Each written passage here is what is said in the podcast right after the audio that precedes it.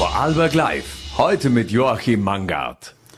Herzlich willkommen an diesem Dienstagabend zu einer neuen Ausgabe Vorarlberg Live. In Lustnau bleibt kein Stein auf dem anderen. Stadionneubau, Zentrumsgestaltung oder das Moscheeprojekt sorgen für Gesprächsstoff. Und die Neverending Story um die S18 sowieso. Darüber und auch über seine kritische Haltung anlässlich des kontroversen Koalitionspakts seiner Volkspartei mit der FPÖ in Niederösterreich spreche ich mit dem Bürgermeister der größten Marktgemeinde Österreichs, Kurt Fischer. Zunächst darf ich aber anlässlich des heutigen Internationalen Tags gegen Rassismus Landesvolksanwalt Klaus Feuerstein bei uns im Studio begrüßen. Herzlich willkommen. Danke für die Einladung. Hallo. Ähm, wie sieht denn Ihr Tätigkeitsbereich als Landesvolksanwalt im Kampf gegen rassistische Diskriminierung, vorwiegend auch im Verwaltungsbereich aus? Ja, in Vorarlberg ist ähm, eine eigene staatliche Gleichbehandlungsstelle beim Landesvolksanwalt eingerichtet. Das ist die Vorarlberger Antidiskriminierungsstelle. Ähm, ich bin mit meinem Team zuständig für Ungleichbehandlung durch Landesbehörden, durch Gemeinde ähm, oder eben auch durch die Städte. Ähm, gleichzeitig ist bei uns ähm, auch die ähm, Gleichbehandlungsstelle für Mitarbeitende der Landes-, der Gemeindeverwaltungen angesiedelt, wenn es hier im Bereich der Arbeit äh, zu Ungleichbehandlungen gibt. Das Gesetz regelt hier ein paar Tatbestände. Also ganz klar, es ist zum Beispiel verboten, Ungleichbehandlung Ungleichbehandlung wegen der Zugehörigkeit zu einer bestimmten Volksgruppe, ähm, Ungleichbehandlung aufgrund einer religiösen Zugehörigkeit, der Weltanschauung, mhm. ähm, bis hin des Alters, der sexuellen Orientierung, ähm, des Geschlechtes und auch eben die Diskriminierung ähm, aufgrund ähm, durch sexuelle Belästigung und so weiter. Mhm. Ähm, mit welchen Fällen werden Sie, werden Sie denn Sie da konfrontiert oder wie häufig äh, werden Sie da konsultiert? Ja, das Thema der, der rassistischen Diskriminierung ist natürlich ein, ein, ein, großes Thema, auch bei uns in Vorarlberg. Ähm, die Schwierigkeit ähm, ist im Einzelfall zu entscheiden, aufgrund der unterschiedlichen ähm, Bundes- und Landeskompetenzen, ähm, welche Stelle ist denn überhaupt zuständig. Es gibt eben auf, auf Bundesebene eine Gleichbehandlungsanwaltschaft ähm, und eben bei uns die Vorarlberger Antidiskriminierungsstelle. Ähm, in der Praxis sind es immer wieder Themen von Menschen, die im Alltag im öffentlichen Raum beleidigt werden, mhm. äh, auf einem Spielplatz, äh, oder auch ähm, die rassistischen Bemerkungen, äh, die am Arbeitsplatz erfolgen, ähm, bis hin natürlich ähm, hier gerade im Medienhaus auch ein Thema Beleidigungen im Netz durch mhm. ähm, Foren, durch Posterinnen und Poster, die irgendwelche Artikel ähm, rassistisch ähm, be äh, bewerten. Und ja, Einzelfälle, ähm, gerade als Fallberger Antidiskriminierungsfälle, ähm, werden für uns Fragen herangetragen, zum Beispiel bei der Vergabe äh, von gemeinnützigen Wohnungen, ob eine ähm, Zuteilung aufgrund ähm, eines möglicherweise rassistischen ähm, Umstandes nicht erfolgt. Wir haben einen Fall gehabt, wo in einem Bewerbungsgespräch mhm. ähm, konkret Fragen gestellt werden, ob aufgrund einer religiösen äh, Orientierung ein Mitarbeiter oder eine Mitarbeiterin in einem gewissen Zeitraum überhaupt arbeitsfähig ist, mhm. äh, bis hin ähm, ja, rassistische Äußerungen im Unterricht die äh, vorkommen. Mhm. Ähm, vielleicht, seit wann gibt es denn diese Anlaufstelle in Vorarlberg auch? Ja, in Vorarlberg ähm, ist in, am 1. Juni schon 2005 das sogenannte Vorarlberger Antidiskriminierungsgesetz in Kraft getreten ähm, und dann im Jahr 06 wurde bei mir die, also bei mir, bei der Landesvolksanwaltschaft die Antidiskriminierungsstelle eingerichtet und ähm, seitdem gibt es eben diese eigene Antidiskriminierungsstelle. Mhm. An wen kann man sich denn wenden? Es gibt, wie Sie schon angesprochen haben, zahlreiche Stellen, auch auf Bundesebene. Ähm, wohin kann man sich wenden, wenn man Opfer von Diskriminierung oder vielleicht auch äh, am Tag wie heute Opfer von rassistischen Äußerungen wird? Ja, es gibt ja natürlich ähm, eine ganze, ich sage das immer, eine, eine, eine, ganz große Bandbreite an mhm. Beratungsstellen, an ähm, Gleichbehandlungsstellen. Ähm, ich glaube, grundsätzlich ist es wichtig, wenn man als Mensch eine rassistische oder sonstige Diskriminierung erlebt, dass man ähm, sich an eine dieser Stellen ähm, wendet und äh, eben gerade bei uns zum Beispiel, wenn wir rechtlich keine Kompetenz haben, ähm, werden wir immer dafür Sorge tragen, dass die betroffene Person an die richtige Stelle weiterverwiesen mhm. wird. Es gibt in Österreich eben einerseits die staatlichen Gleichbehandlungsstellen, auf Bundesebene die Gleichbehandlungsanwaltschaft, ähm, damit sechs regionalen äh, Anwaltschaften mit ähm, Sitze, also die für, ähm, für Alberg zuständige mit Sitz in Innsbruck. Mhm. Ähm, dann gibt es eben ähm, zum Beispiel Vereine wie den Verein Zara, der auch heute eine Presseaussendung herausgegeben hat, die ähm, sehr genau sich mit dem Thema der rassistischen Diskriminierung auseinandersetzen. Und dann natürlich ähm, viele der Sozialpartner haben eigene Einrichtungen. Ähm, und auch, wenn sie in einem Unternehmen eine rassistische Diskriminierung erleiden, bin ich der Meinung, dass sie sich an die Personalvertretung wenden mhm. können, die Gewerkschaft.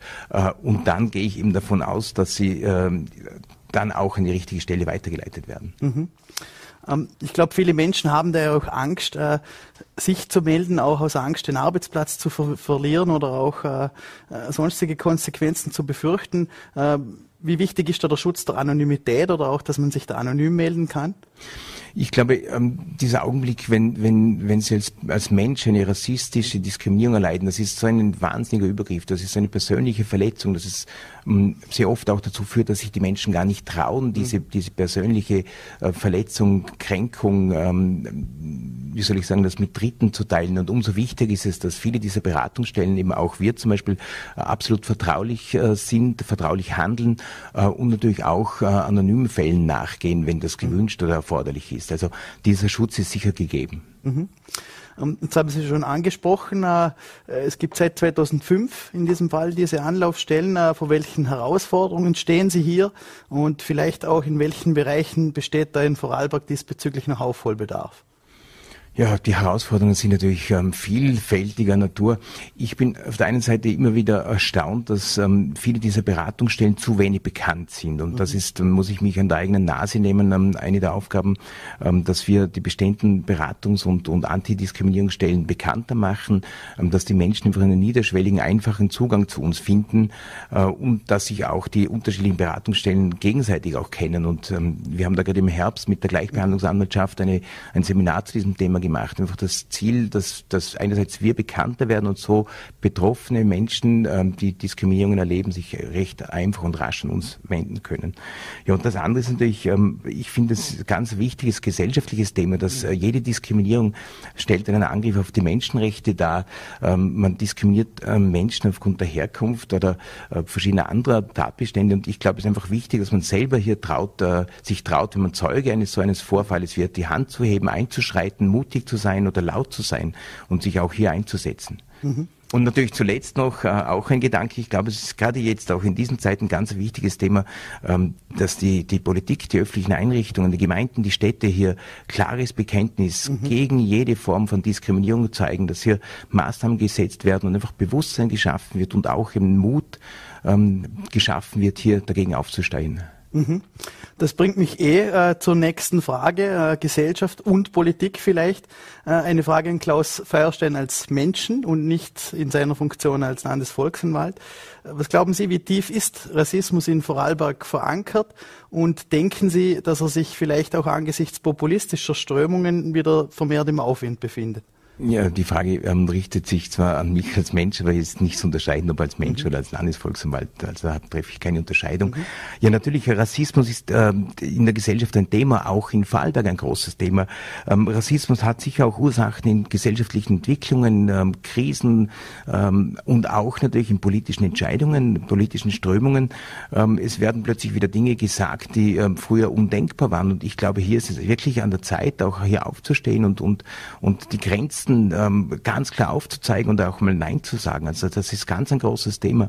Bis hin, dass natürlich, ich habe es eingangs gesagt, auch ähm, die Entwicklungen mit den ähm, Medien, mit den äh, mhm. schnelllebigen Social Media ähm, Kanälen, die es bestehen und auch die Anonymität, die viele Menschen verspüren, wenn sie im Internet unterwegs sind, das, auch das ist ein großes Thema. Es macht den Leuten wahrscheinlich sehr einfach, ähm, hier äh, diskriminierend, rassistisch diskriminierend ähm, Dinge zu schreiben, zu sagen, ähm, die man im, im Vier-Augen-Gespräch oder in einer Runde wahrscheinlich nicht sich sagen trauen würde. Mhm. Ähm, trotzdem äh, besteht offensichtlich nach wie vor Aufholbedarf in Sachen Integration. Äh, Integration bleibt ein Zahnkapfel.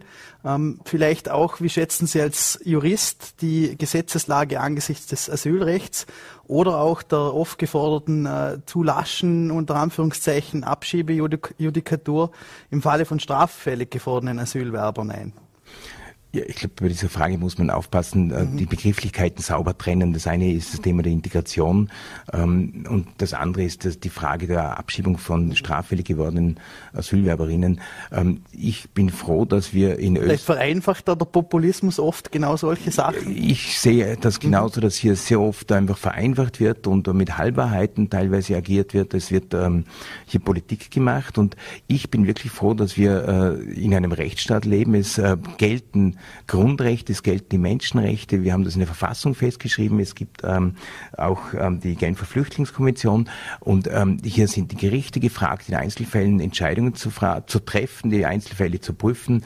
Ähm, und was für mich einfach auch klar ist, wie gesagt, es gelten die Menschenrechte. Es ist einfach nicht möglich, mhm. äh, auch straffällig gewordene Menschen in äh, Länder, in Bürgerkriegsländer zurück abzuschieben, zu versuchen, ähm, oft auch in Länder, in, in, in denen es gar keine Staatlichkeit in unserem Sinne gibt. Also ich glaube, da wird oft auch mit populistischen, mhm. ähm, wie soll ich sagen, ja, Methoden agiert. Also gaukeln auch diverse rechtspopulistische Strömungen Lösungen vor, die eigentlich gesetzlich oder auch äh, von, der, von der Judikatur her unhaltbar wären. Ja, einerseits gibt es eben, mhm. wir leben in einem Rechtsstaat zum Glück äh, und andererseits äh, eben, es gibt einfach ähm, Länder, in die kann man nicht abschieben. Dort würden Menschen mit dem Tod bedroht, mit der Folter bedroht, ähm, bis hin, dass eine Abschiebung faktisch gar nicht möglich ist. Mhm. Äh, vielleicht abschließend noch eine Frage.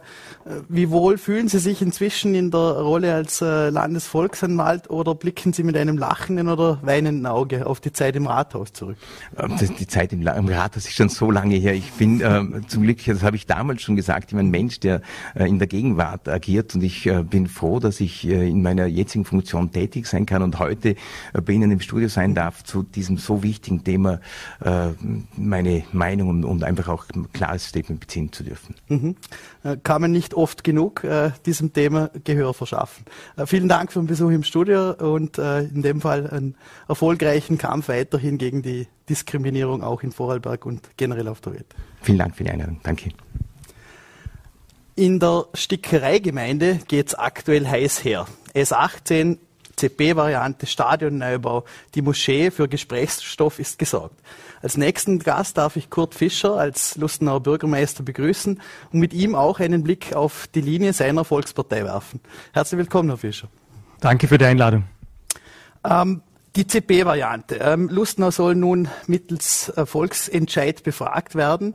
Ähm, wie kam es zu dieser äh, Entscheidung? Also ich bin, da muss man auch in meinem Alter und auch in meinem, meiner politischen Tätigkeit rückblickend äh, etwas schon in die Geschichte zurückgehen.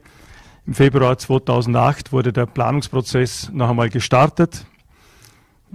Da waren ja schon viele Sackgassen erreicht und, und Manfred Rhein und das Land damals äh, hat noch einmal einen Planungsprozess initiiert, hat ihn vorbildlich aufgesetzt, auch mit der Schweizer Nachbarschaft, mit Beteiligung der, der betroffenen Gemeinden, auch von NGOs, der Zivilgesellschaft. Vorbildlicher Planungsprozess. Ähm, und ziemlich bald aber hat sich herauskristallisiert und da war, damals war ich Landtagsabgeordneter, durfte aber Lustenau auch vertreten, mhm. äh, entsendet von der, entsandt von der ÖVP damals. Äh, bald hat sich herauskristallisiert, dass es eigentlich auf eine Ostumfahrung Lustenaus hinausläuft. Mhm. Und als ich im Frühjahr 2010 dann Bürgermeister geworden bin, war das fast schon manifestiert im Planungsprozess. Das hat mir im Vorfeld schon extremes Kopfzerbrechen bereitet, aber dann in der Verantwortung natürlich ganz massiv.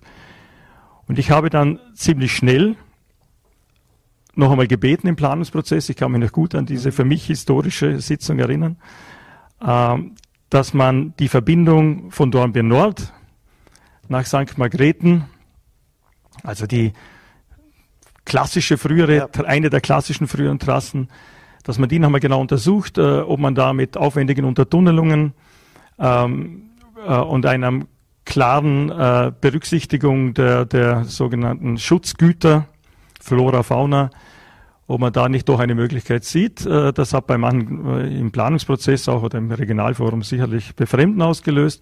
Man hat das aber seriös geprüft. Mhm. Es ist dann die E-Plus-Variante herausgekommen und ich glaube in der Überzeugung, ja, dann hat man noch 100 Meter, ist man nach Süden abgerückt und in der Beze Überzeugung und in der Hoffnung, dass es dann die absolut letzte Variante ist, hat man die, die nicht E++ genannt, diese abgerückte Variante, Trasse, muss man ja sagen, sondern Z. Mhm. Soweit, äh, so gut. Mir war klar, dass es im Planungsprozess überhaupt, wenn sich eine ähm, Trasse herauskristallisiert, eine Lösung herauskristallisiert, dass es eine Situation geben kann oder, oder wird, äh, wo die Bevölkerung Lustenaus mhm. gefragt werden muss. Und zwar nicht, äh, wie es völlig manche auch heute darstellen, nicht die Frage, äh, ob, die, ob die ASFINAG die S18 bauen soll, nämlich jetzt in, in dem Fall die CP, sondern die Frage, wie sich die Lustenauer Politik verantwortungsvoll und eben im Sinne der Bevölkerung in den weiteren Schritten verhalten soll.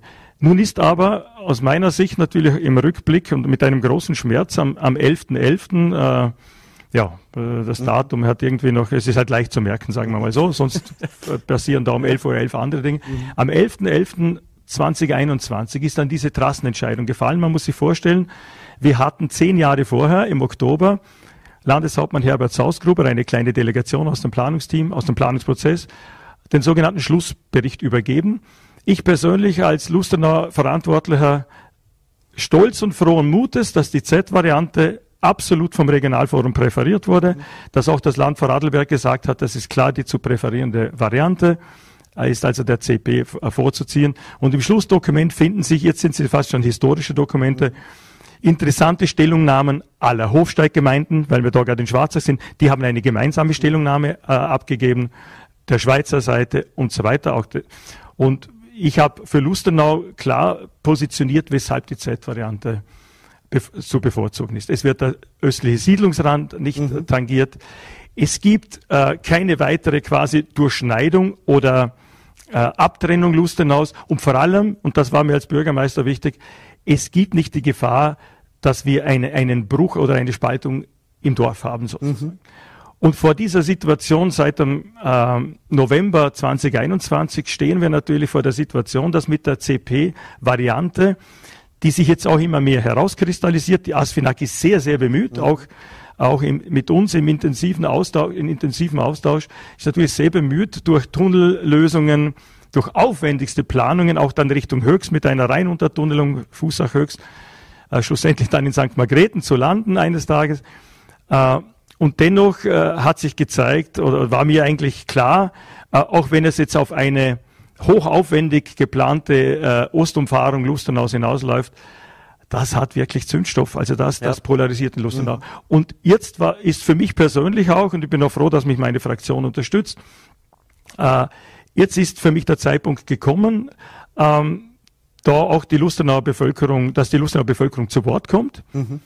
Und wie gesagt, die Lustenauer Bevölkerung kann gar nicht äh, darüber abstimmen, ob die ASFINAG die S18 oder die CP realisieren mhm. soll, sondern die Lustenauer Bevölkerung soll sich klar dek deklarieren, wie sie zu der sich jetzt abzeichnenden Variante steht.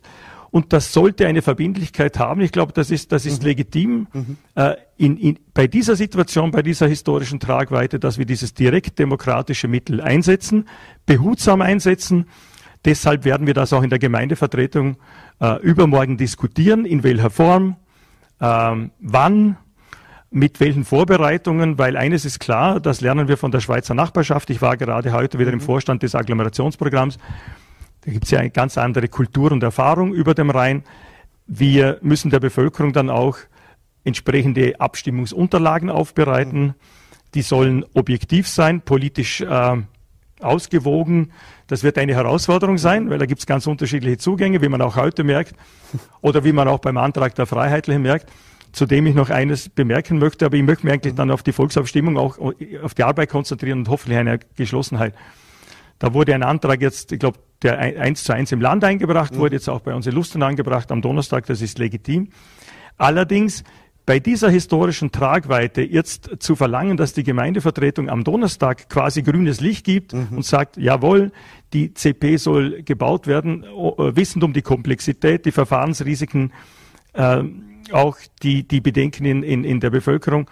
Das scheint mir der falsche Weg zu sein. Da würde man äh, eine, eine Abkürzung machen und vor allem die Möglichkeit ausschließen, dass hier die Bevölkerung zu Wort kommt. Und insofern bin ich jetzt sehr, sehr gespannt, wie es am Donnerstag läuft. Und dann freue ich mich eigentlich auf die Zusammenarbeit, damit wir gemeinsam sehr behutsam und verantwortungsvoll auch mit diesem Instrument umgehen. Mhm.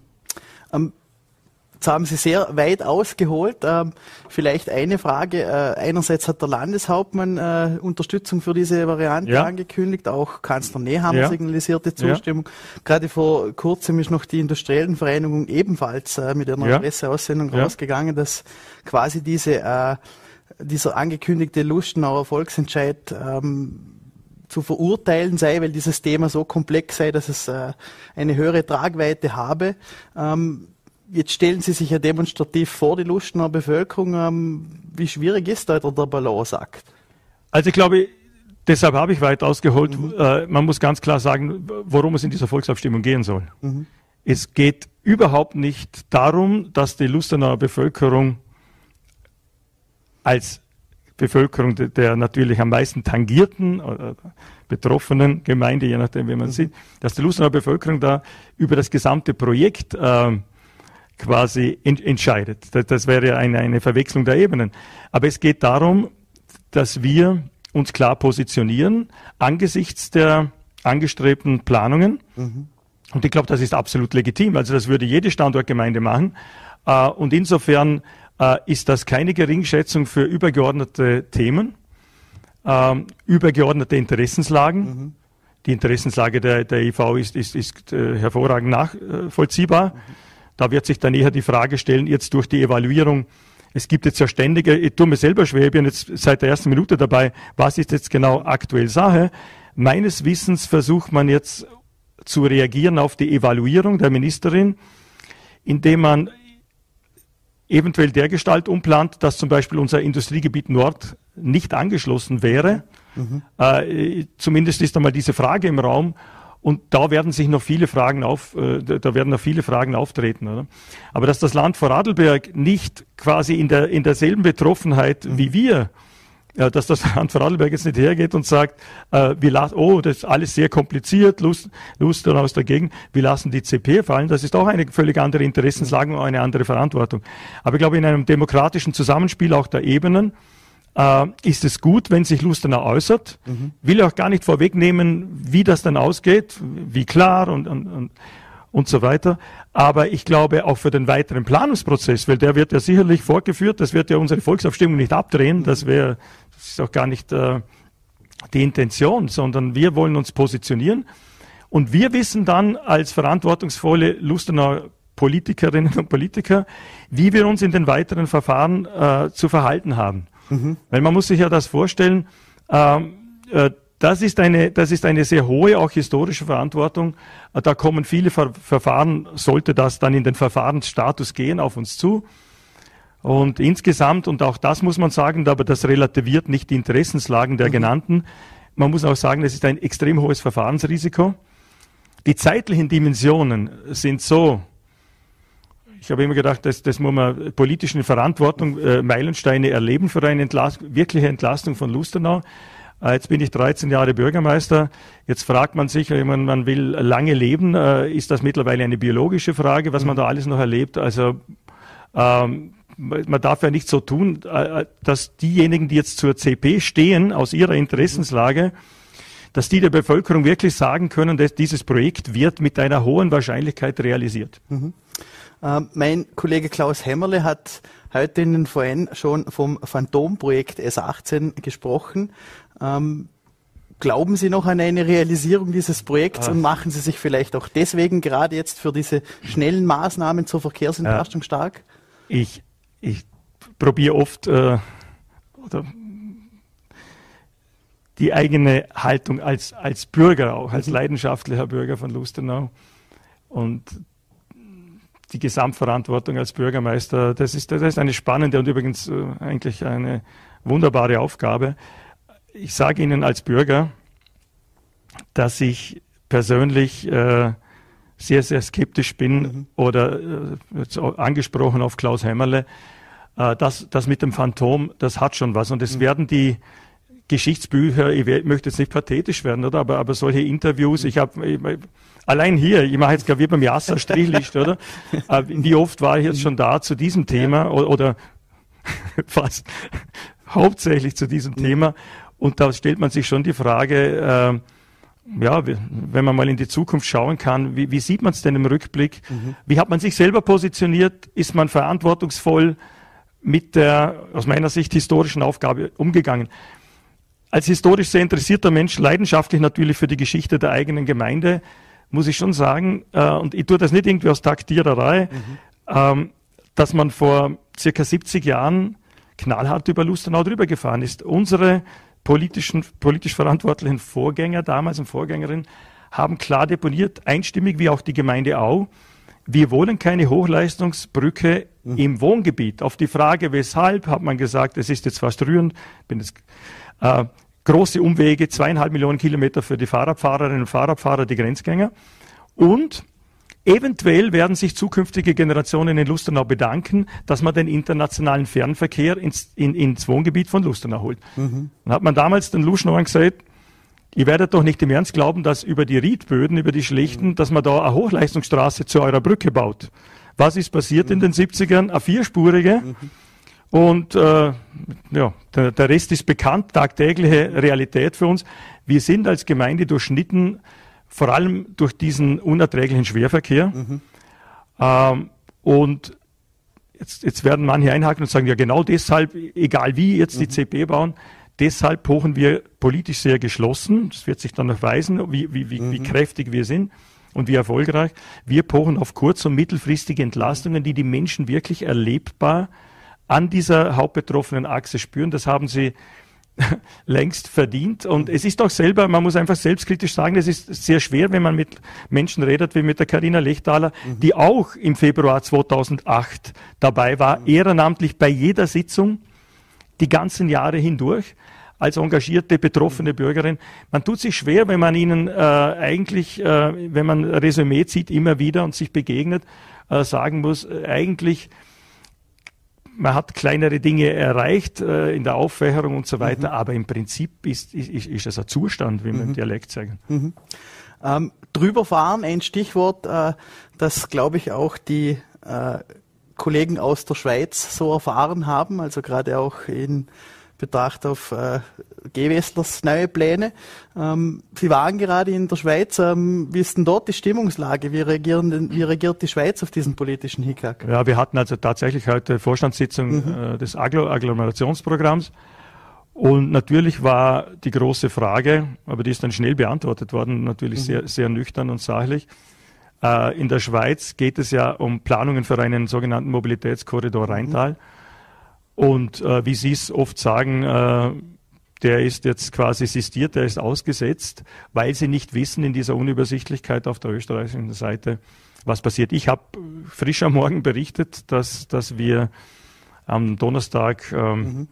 diskutieren wollen und hoffentlich auch beschließen, grundsätzlich beschließen, dass wir eine Volksabstimmung machen. Aber das ist ja nur eine, eine Facette einer ganz komplexen Situation.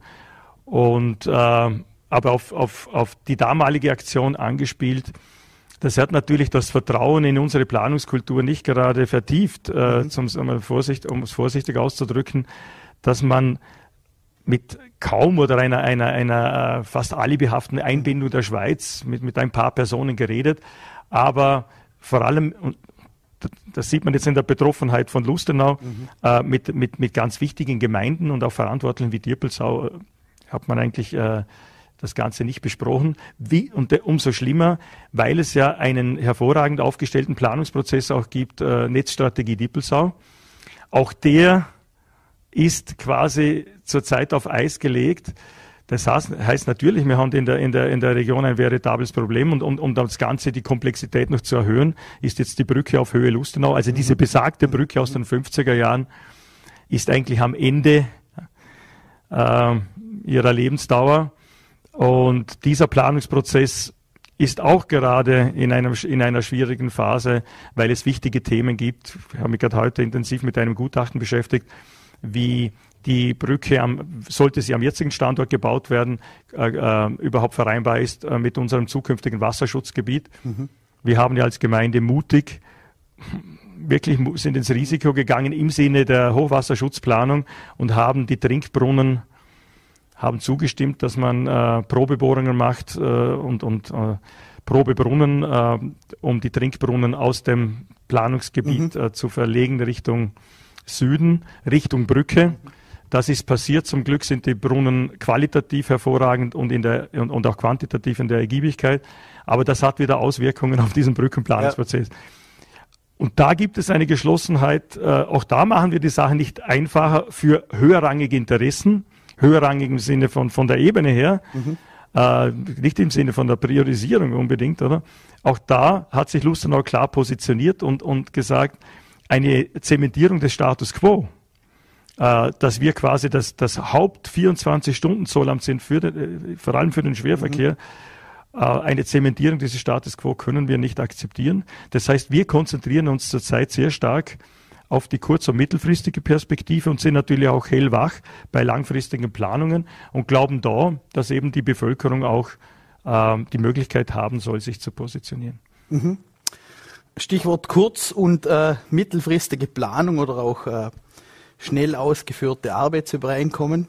Ähm, werfen wir noch einen Blick auf die Bundesebene, auf die Politik. Da haben Sie sich gerade vor kurzem auch auf Twitter sind Sie sehr lebhaft unterwegs, äh, sehr kritisch geäußert bezüglich der ÖVP-FPÖ-Koalition in Niederösterreich. Ähm, Sie haben sich auch als einer von wenigen ÖVP-Politikern sehr klar davon distanziert.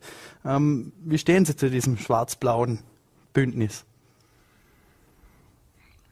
Da wäre jetzt auch geneigt auszuholen, aber nicht, nicht um die Frage zu, zu äh, überhaupt nicht zu umgehen. Äh, aus meiner Sicht geht es äh, ist die Situation in, in, in äh, Niederösterreich zutiefst äh, symptomatisch und aus meiner Sicht, das ist meine persönliche Sicht auch gewisserweise auch besorgniserregend, ähm, ist aber eine Facette oder ein, ja, eine Situation, die hineinspielt in eine Entwicklung, die mir als Bürger, da redet weniger als Lustenauer Bürgermeister, Bürgermeister, die mir große Sorge bereitet. Das ist eigentlich eine Entwicklung, die es auf beiden Seiten der Mitte gibt. Ähm, natürlich sieht man viel augenscheinlicher, fühlt sich auch mehr verantwortlich, dann, wenn man überhaupt dieses Schema mhm. sich einordnen will. Aber jetzt einmal von der ÖVP her, Mitte rechts, SPÖ, Mitte links, ich will jetzt gar nicht auf andere Parteien eingehen. Und ich stelle fest, aber das ist ja nicht meine, meine Diagnose, sondern äh, ist ein Thema, das, das mich schon lange beschäftigt, mit, wo ich, wenn ich Zeit habe, mich auch gerne einlese in mhm. neue neue Bücher. Ähm, äh, da stellt man natürlich fest, dass es eine, eine äh, Erosion gibt, dass, dass, dass die Mitte erodiert. Ähm, Positionen der Mitte sich auch schwer tun angesichts von Entwicklungen in der Bevölkerung, ähm, die vielen Menschen Angst machen. Mhm. Äh, das sind äh, berechtigte Ängste. Manche Ängste werden künstlich natürlich auch populistisch verstärkt, aber ähm, äh, es ist eine Situation, ähm, die auch der Bundespräsident in seiner bemerkenswerten Antrittsrede, zurzeit hört man ihn nicht viel, aber da in dieser Antrittsrede, die war bemerkenswert, äh, quasi eine, eine, eine Diagnose des, des, des drohenden Zukunftsverlusts, mhm. dass die Menschen nicht mehr das Gefühl haben, ähm, ich habe ja zwei erwachsene Töchter, junge, zwei erwachsene, junge erwachsene Töchter, dass man das Gefühl hat, man kann davon ausgehen, äh, die Kinder haben es einmal besser. Mhm. Jetzt äh, ist aber meine Familie nicht repräsentativ für andere Familien, die ganz andere Sorgen haben und die sich massiv zugespitzt haben. Äh, das muss man jetzt nicht alles aufzählen, was, was, da, was da auf die Menschen zukommt. Und das ist natürlich einerseits eine Situation, wo sich populistische, auf ersten Augenschein einfache Lösungen gut mhm. verkaufen lassen. Und meine Sorge ist, und, und deshalb möchte ich gar nicht so sehr auf, äh, ich habe hohen Respekt äh, vor der Situation, ja. in der ähm, äh, die Hanni Mikl-Leitner ist. Und deshalb wäre es äh, überhaupt vermessen, äh, ähm, jemand, der in dieser Verantwortung ist, äh, wie diese Politikerin, erfahrene Politikerin, da äh, kluge Zurufe zu machen. Meine Sorge ist, wie schaut die Zukunft der mhm. ÖVP aus, nämlich der, der politischen Mitte, der, mhm. Äh, auf das, der, das bringt mich vielleicht gerade zum, äh, zum Zitat, was Sie da auf Twitter auch geteilt haben. Ich glaube, vom, äh, wen Sie gerade angesprochen haben, dass Sie sich da viel einlesen. Ich glaube, der Jan-Werner Müller, der Politologe, hat Ihnen da, glaube ich, sehr angetan. Also Sie haben da, ja. wenn ich zitieren darf, bisher in keinem Land in Westeuropa oder Nordamerika ein Rechtspopulist aus eigener Kraft an die Macht gekommen. Immer bedurft es konservativer Kollaborateure, Kollaborateure aus dem Establishment.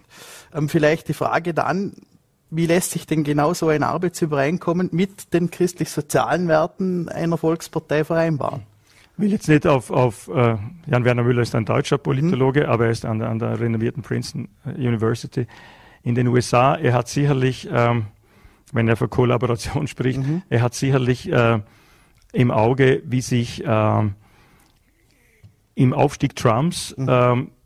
Konservative verhalten haben, die sich sicherlich, äh, die sich in der Republikanischen Partei in der Mitte sehen oder vielleicht sogar links der Mitte äh, aus republikanischer, republikanischer Sicht, wie sich die verhalten haben und dass sie, dass sie geschwiegen haben, dass sie zugeschaut haben, dass sie auch in der Hoffnung auch vielleicht auf den Erfolg und auf Macht ähm, dann eigentlich Trump gestärkt haben. Und irgendwann ist es ihnen gegangen, vielleicht wie dem Zauberlehrling, dass sie das, dass sie gesagt haben, dass, dass jetzt, jetzt haben wir es nicht mehr im Griff. Und das wird ja in Amerika, mhm. äh, ich schaue schon mit Sorge auf 2024, mhm. das kann ja noch auch für uns in Europa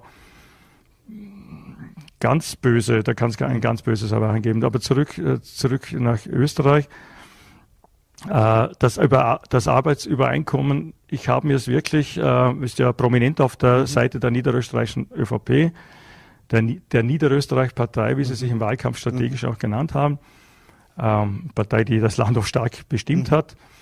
Ähm, und wenn man sich das Arbeitsübereinkommen äh, anschaut und durchliest, dann ist es auf der ersten Seite für mich quasi als, als Philosoph lese, lese ich immer, ich glaube viermal auf der ersten Seite, und zwar gleich, gleich nach der Überschrift Vernunft und Verantwortung, das ist eine schöne Alliteration, VV, Vernunft und Verantwortung, aber vor allem die Vernunft äh, wird in den Mittelpunkt gestellt.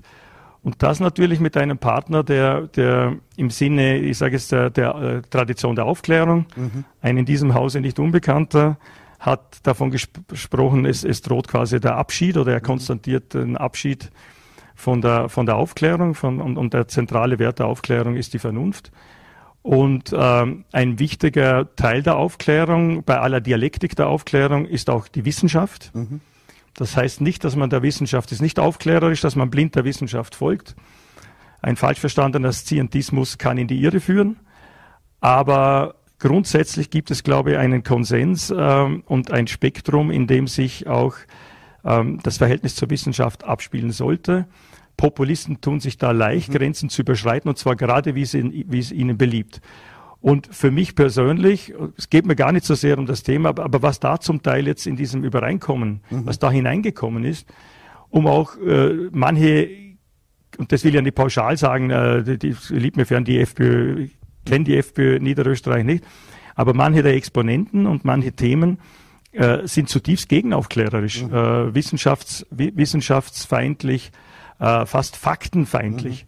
Mhm. Und äh, das treibt mich um als Bürger, das macht mir Sorge. Und wenn Sie Jan-Werner Müller angesprochen haben, äh, die Frage, ob diese Koalition in Niederösterreich ein sogenanntes Containment ist, mhm. dass man quasi die Freiheitlichen mit in die Verantwortung holt, sie, ich möchte das nicht sagen, sie zähmt, mhm. Äh, und da gibt es Aussagen, also da ist Zähmung, glaube ich, äh, auch von der Diktion her jetzt kein mhm. falscher Begriff. Ob dieses Containment erfolgreich ist äh, in Niederösterreich, das wird die Zukunft zeigen und das werden wir im Vorarlberg natürlich mitverfolgen, aber da sind wir nicht tief drinnen, sollten uns da nicht zu sehr anmaßen, dass wir da kluge Ratschläge geben. Übergeordnet in Österreich äh, schaut es natürlich ganz anders aus, wenn man die Umfragen anschaut. Äh, da könnte es ja sein, dass gescheiterte Containments eines Tages dazu führen, dass man selber zum Juniorpartner mutiert. Mhm.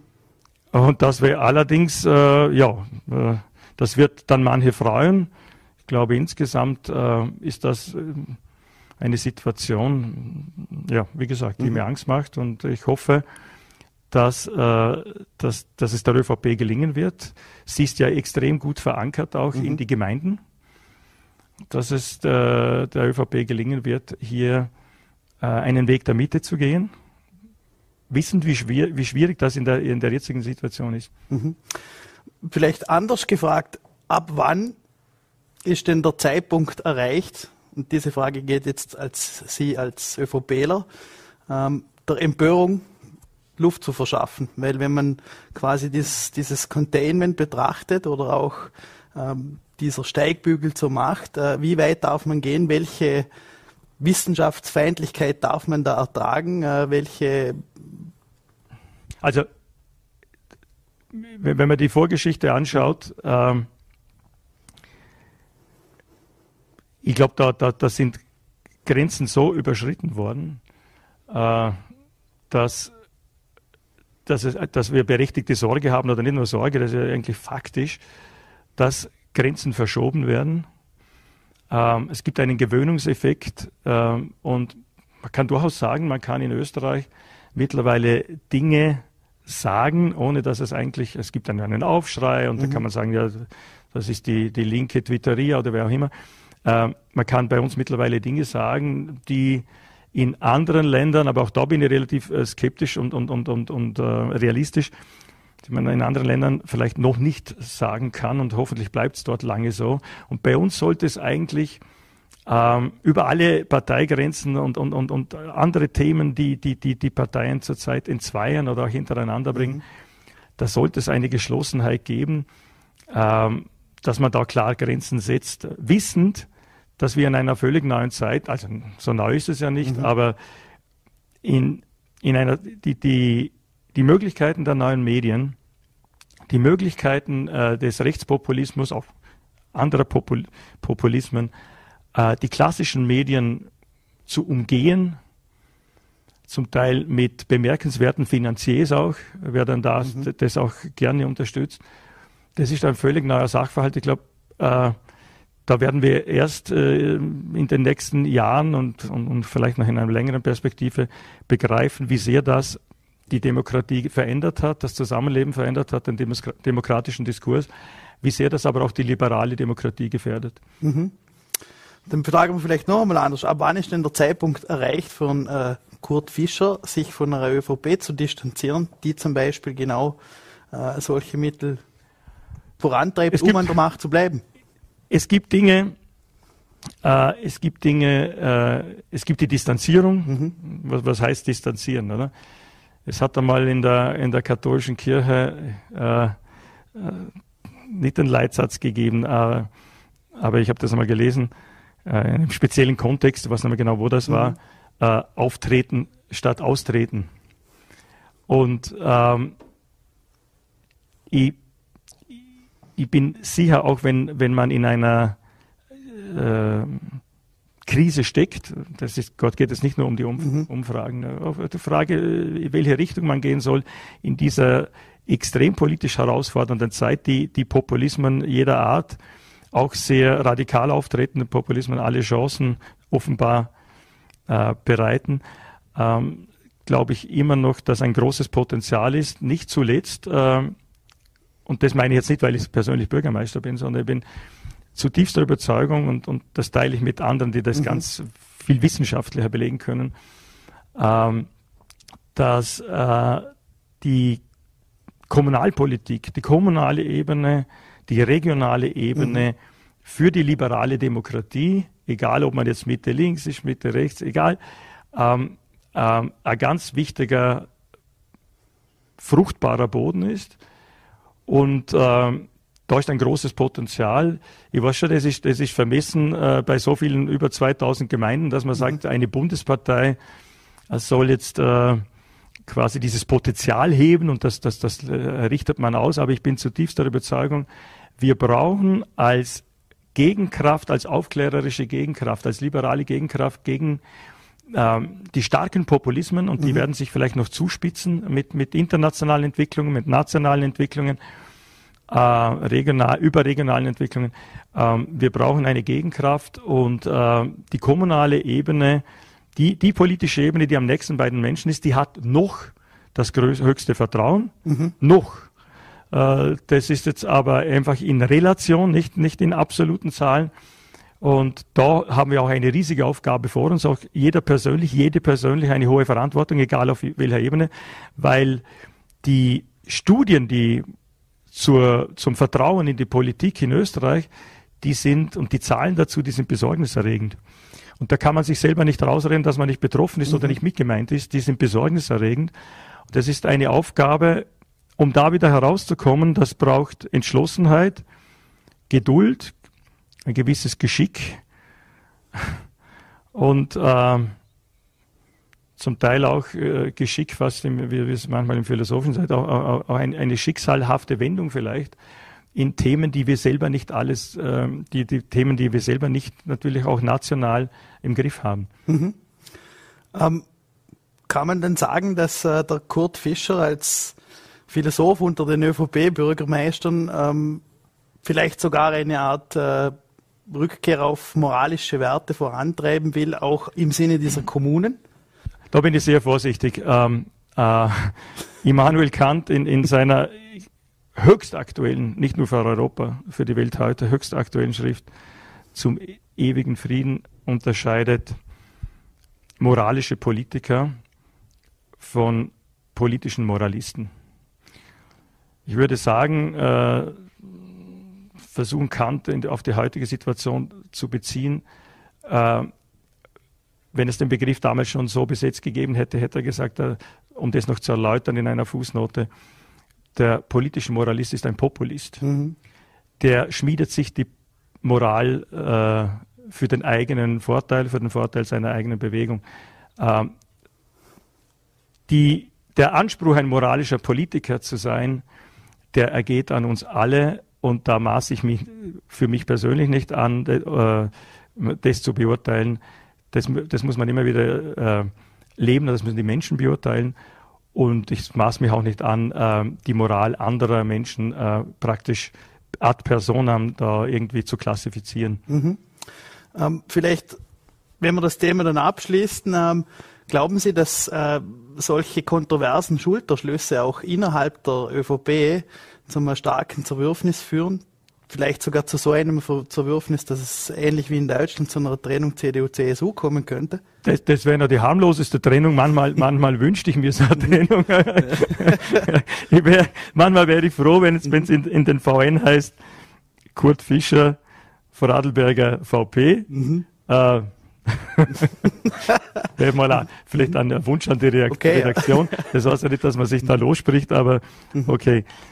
Nein, aber äh, mal schauen. das, aber nehmen Sie das, das, vielleicht wahr in der Partei, weil äh, es werden schon kritische Stimmen laut, aber es interessanterweise hört man sie in der Außenwahrnehmung, ja, ist man schon gewohnt, da ja. ist man schon Parteilinie treu. Und ganz das, wenige. Das ist, es ist ein ganz äh, mhm. das ist fast ein, äh, es ist ein echtes Dilemma. Mhm. Wenn man sagt, die, oder sollte die These stimmen, äh, nicht nur von Jan Werner Müller, von anderen, dass die Mitte, dass wir Gefahr laufen, dass die Mitte erodiert und dass es gerade, das ist die These auch von Jan Werner Müller, dass es gerade auch konservative Kräfte braucht. Das werden manche Linke nicht gerne hören, aber äh, ich, ich, ich, bin in, in offenem Dialog auch mit Menschen, die sich klar der Linken zuordnen, die sagen, natürlich ist die Erosion auf beiden Seiten der Mitte brandgefährlich. Sie haben die, die eine Seite im Auge, ähm, andere eher die andere Seite. Aber das ist eine ganz äh, gefährliche Entwicklung, weil sie stärkt den Populismus und sie schwächt insgesamt die liberale Demokratie. Äh, und wir brauchen diese, ist das vielleicht zu sehr philosophisch oder, oder wir brauchen diese Dialektik auch, das hat die Geschichte gezeigt, wir brauchen diese Dialektik, eine gesunde, lebendige Dialektik auch von, von progressiv und, und konservativ, wobei man äh, Wobei, das schon schwierig ist auseinanderzuhalten, weil wie die Vergangenheit gezeigt hat, auch in Österreich, und natürlich äh, haben sich da gewisse Dinge verkrustet. Aber die Sozialpartnerschaft, über die natürlich manche Populisten auch nur noch pauschalierend im Rückblick herziehen und sie in irgendeine und in, sie diskreditieren, eine, eine lebendige soziale Partnerschaft von unterschiedlichsten politischen Kräften brauchen wir heute mehr denn je, weil um diese riesigen Herausforderungen äh, im Sinne der Menschen, die real leiden, nicht, nicht wie wir oft äh, äh, politisch, rhetorisch äh, äh, uns gegenseitig vielleicht äh, Leiden versuchen zuzufügen oder nicht, sondern um die Herausforderungen äh, anzugehen und erfolgreich zu sein für die Menschen, die real unter, unter verschiedensten Entwicklungen leiden, da braucht es einen, einen, einen, einen, da braucht es auch, ich muss jetzt nicht im engeren Sinne eine Koalition, auch, und da sollte man auch andere trennende Dinge, ich weiß schon, das ist schwierig, das tun wir selber oft schwer, äh, auf die Seite schieben und äh, versuchen eine, eine Zukunftspartnerschaft, klingt jetzt irgendwie äh, vielleicht auch oberflächlich, eine, eine, eine Partnerschaft zu schmieden, um diese Dinge anzugehen. Äh, ich will jetzt nicht sagen Sozialpartnerschaft 2.0 und ja nicht im Sinne von einer äh, großen Koalition. Mittlerweile sind die Umfragen so, reicht ja, reichen ja die Mehrheiten ja. nicht mehr. Oder? Mhm. Ähm, mal vielen Dank für den Blick auf die Bundesebene. Gerne. Vielleicht kommen wir nochmal zurück auf Lustenau, äh, was ebenfalls gerade aktuell ist äh, und auch bei diversen Populisten sicherlich für viel Debatten sorgt. Äh, das Projekt der Moschee ähm, befindet sich jetzt aktuell auf der Zielgeraden. Wie ist da der Stand der Dinge? Bei der Moschee, bei diesem Kultur, Kulturzentrum mit Moschee läuft das Bauverfahren. Mhm. Gibt es noch einige Gutachten, die jetzt gerade noch aktuell in Bearbeitung sind. Ähm, und dann äh, gibt es in Kürze, glaube ich, wenn ich richtig informiert bin, eine gewerberechtliche Verhandlung. Da ist die Bezirkshauptmannschaft zuständig. Äh, werden aber ganz wichtig auch für die Nachbarschaft wichtige Themen behandelt. Wie denn da allem das Stimmungsbild? Das hat ja doch auch zum Teil für Zurzeit, also du, es müsste jetzt an mir Ja. vorbeigehen, aber das ist an sich, äh, an sich ruhig. Man hat, man hat das gut kommuniziert. Ich glaube, man hat auch gewürdigt, dass die Politik den Weg gegangen ist, äh, über die Frage einer Eignung, äh, Mhm. über eigene Widmungskategorie das abzuhandeln, auch mit einem in der Form sicherlich lange Zeit auch einzigartigen zivilrechtlichen Vertrag, wo, wo gewisse Dinge gesichert wurden, auch mit Penalen. Äh, aber zurzeit, wie gesagt, der nächste Schritt wird die gewerberechtliche Verhandlung sein. Und dann, wir, wir werden, wir, wir werden im, im Baurecht, wie es oft bei großen Projekten ist, in, der, im, in, in, in unserem Verfahren gewisse Gutachten auch äh, noch würdigen und einbeziehen aus, aus, aus, dem Bereich Gewerberecht. Und dann wird irgendwann dann die nächste Zeit, also sch- vielleicht schon in Bälde, gibt es dann nach der gewerberechtlichen Verhandlung die baurechtliche Verhandlung. Und dann haben wir ja beim Stadion die Erfahrung, das will ich aber da nicht herbeireden, bin nicht einmal so sicher, da- dass es da, da so, so laufen wird. Äh, äh, ganz im Gegenteil, aber äh, dann, ist der, dann, dann kommt dann ähm, äh, in einer erwartbaren Zeit ein, eine Baugenehmigung der ersten Instanz. Und dann gibt es den Rechtsweg, Möglichkeiten der Berufung. Ähm, und das möchte ich jetzt gar nicht prognostizieren, wie das dann geht. Man wäre dann wie, wie beim Stadion das Landesverwaltungsgericht am, am Wort. Das gibt's immer wieder, also das wäre auch keine Besonderheit. Aber vielleicht geht es hier mit, mit, mit dem, was schon vorausgearbeitet wurde, ich glaube auch an, an Vertrauensbildung und mit dem, was jetzt in den beiden Verfahren noch passiert, da wird ja auch die Nachbarschaft äh, wieder gehört und hat auch die Möglichkeit natürlich, sich zu artikulieren. Schauen wir, wie das weitergeht. Ich hoffe nicht, dass das irgendwie jetzt noch äh, äh, eskaliert. Natürlich ist es ein Thema, wie, wie Sie es an, an, an, eingangs angesprochen haben. Auch da äh, können natürlich äh, Kräfte ansetzen, die vielleicht auch unerfreuliche Wirkungen hätten im, im, im Zusammenleben bei uns in Lustenau. Ähm, Stichwort Stadion. Äh, jetzt haben wir heute gerade auch erfahren, dass es bald zu einem Derby kommt, 8.4., wenn wir nicht Ja, zweite Runde. zweite Runde gleich. ähm, wie beurteilen Sie denn generell jetzt so die Entwicklung und vielleicht auch in Anbetracht auf diese Stadionlösung auch mit dem Ausweichthema der Austria? Ja, das ist eine, das ist eine ambivalente, ambivalente Sache.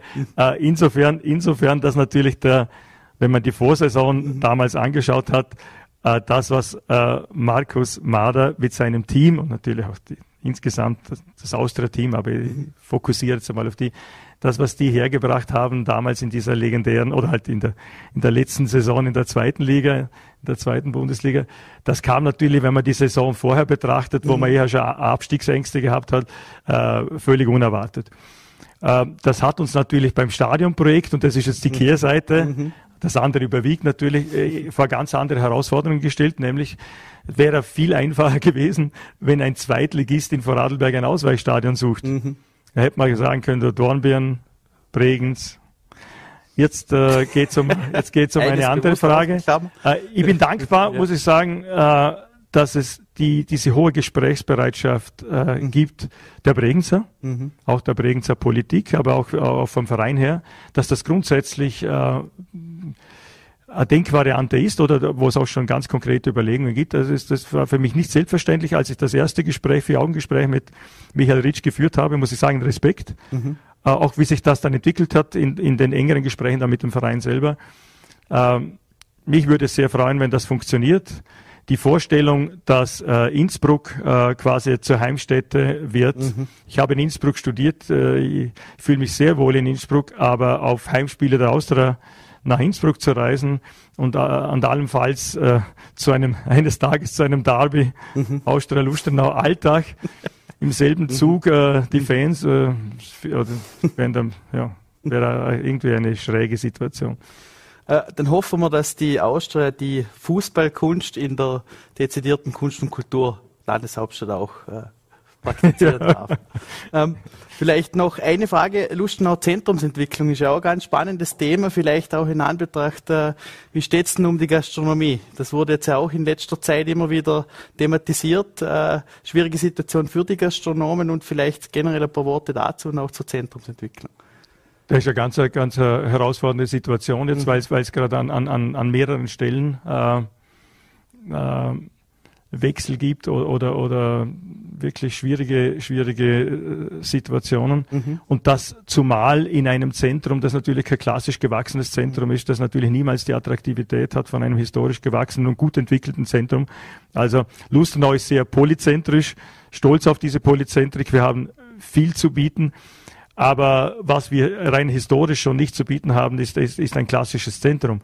Deshalb sind alle Entwicklungen, ich hatte gestern, jetzt ist es ganz, die Frage passt gerade, hätte mich vielleicht letzte Woche noch mehr getroffen. Mhm. Ich hatte gestern einen äh, äh, Unternehmer da, der, der investiert im Zentrum, mhm. also in der Nähe des, des Kirchplatzes und wo es auch um eine sehr attraktive Gastronomie geht. Mhm. Das wäre dann ein, ein neues Angebot. Mittelfristig gibt es noch ein großes äh, äh, Baufeld mit großem Potenzial, wo im, im, im, in der Ausformung 22, 26 auch Gewerbe und gastronomische Flächen entstehen mhm. sollen. Für uns aber jetzt und, und da äh, haben Diskrepanzen wegen der Ausführungen, also dass es nicht unbedingt optisch so äh, no, das, ich glaube, das wird sich, ja. das, das wird, das glaube ich nicht im, im Vordergrund. Mhm. Äh, viel, viel mehr betroffen macht die, die Menschen zurzeit, mhm. die Situation der Gastronomie. Mhm. Jetzt kommt dann wieder Sommer am Platz äh, und ähm, da hoffen wir jetzt, dass wir kurzfristig gut reagieren können. Äh, dann haben, hat uns die Austria nach dem Ball zugespielt, äh, mhm. sehr unerwartet, aber den nehmen wir gerne auf. Äh, dort, wo jetzt das Austria-Café ist. Ja. Auch da sehen wir uns als Gemeinde mit, mit angesprochen, mitgefordert. Da gibt's gute Gespräche auch, ähm, wo, wo wir hoffen, dass wir, äh, das geht aber nicht jetzt in ein, zwei Monaten, wo wir ein gutes Angebot schaffen können. Und dann bleibt auch die, die große Frage, wie man den Saal zukünftig mhm. bewertet, mhm. äh, ob man das trennt. Also die Gastronomie wird uns beschäftigen, beschäftigt uns eigentlich schon seit Wochen und Monaten. Ähm, und ich hoffe, dass wir auch bald, äh, gestern, das war jetzt ganz ein, ein, ein wirklich konstruktiver Termin und erfreulicher Termin, wir hoffen auch, dass wir bald auch wieder mit, mit positiven Meldungen äh, und nicht mit Krisenmeldungen der Gastronomie im Zentrum äh, punkten können, um, um beim Fußball oder bei der Austria zu bleiben. Mhm. Denn äh, vielleicht abschließend die allerletzte Frage noch. Ähm, was muss sich denn bei Ihnen ändern, damit Sie wieder ähm, nicht zur Vorarlberger Volkspartei sich äh, gehörig fühlen, sondern was sollte sich denn in der ÖVP-Linie ändern, damit Sie sich wieder voll und ganz der ÖVP zugehörig fühlen? Das ist, das ist äh, zum Abschluss die, die schwierigste Frage auf. Äh, Respekt. äh, Respekt ohne da jetzt auch äh, zu moralisieren, zwei Dinge sind mir ganz wichtig. Ich, bin, ich darf seit vielen, vielen Jahren in der Caritas äh, im Kuratorium mitarbeiten. Das ist eine ehrenamtliche, wunderbare Funktion. Ähm, und ohne Pathos und, und Wissen, wie, wie, wie, wie man diesen Begriff unterschiedlich auch deuten kann, eine Besinnung auf, auch auf die christlich-sozialen äh, Wurzeln. Das ist herausfordernd in mhm. vielen Themen. Aber schlussendlich gehört das äh, zur Gründungsgeschichte und zur Geschichte. Äh, und mir persönlich sehr, sehr wichtig, ich habe viele Kontakte in, in europäische Länder mit unterschiedlichen äh, Herausforderungen, was Populismus mhm. anbelangt. Meistens kommt er dann von rechts, aber nicht nur. Äh, und das Zweite ist äh, quasi in, im, im Spirit eines Alois Mock. Äh, äh, auch eines Otmar Karas, jetzt aktueller. Mhm. das ist ein klares Bekenntnis zur, äh, zum Europa der Region, mhm. sage ich jetzt so als Vorarlberger, aber natürlich zur, äh, weil das ist natürlich ein Work in Progress und dann nenne ich es auch gern so, äh, habe ich nicht den Begriff davon, zu, zur Utopie eines, eines geeinten Europas, eines starken Europa in dieser Multi, äh, äh, in, in, in, dieser, in dieser Welt, die sich stark verändert hat, äh, in dieser multipolaren Welt, wie man jetzt auch erlebt. Jetzt ist äh, China äh, der chinesische, mhm, mh. du hast keine, der, der chinesische, mhm. äh, der Exponent Chinas ist jetzt bei Putin und da wird der versucht, diese, diese furchtbare Allianz zu, zu schmieden mhm. und sich zu stärken. Und in dieser multipolaren Welt äh, brauchen wir ein starkes Europa. Und Europa ist extrem herausgefordert durch internationale Entwicklungen. Da ist das Thema Flucht, Migration mhm. ein, ein, ganz äh, wichtiges, auch für die Menschen natürlich. Und äh, trotzdem können wir, ist diese Rückbesinnung, diese falsche Rückbesinnung gegen auch diese proeuropäische Tradition der ÖVP, diese, diese, dieser quasi der Versuch einer, einer populistischen oder quasi populistischen Renationalisierung, ähm, da müssen wir uns, da müssen wir klar Kante zeigen. Das ist vielleicht auf den ersten Blick nicht immer populär mhm. und das geht im Bierzelt kantiger für andere leichter. Da tut sich die Mitte viel schwerer die Menschen dann auch zu berühren. Aber daran müssen wir bauen und jeder und jede von uns können vielleicht einen bescheidenen Beitrag auch leisten, dass wir die Mitte stärken.